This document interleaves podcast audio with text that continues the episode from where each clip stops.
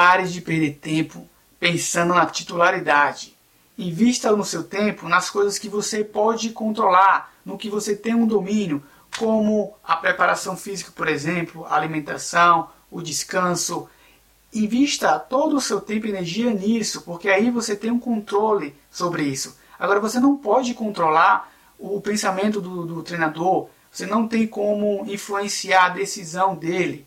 Então, invista toda a sua energia, invista todo o seu tempo no que você pode controlar.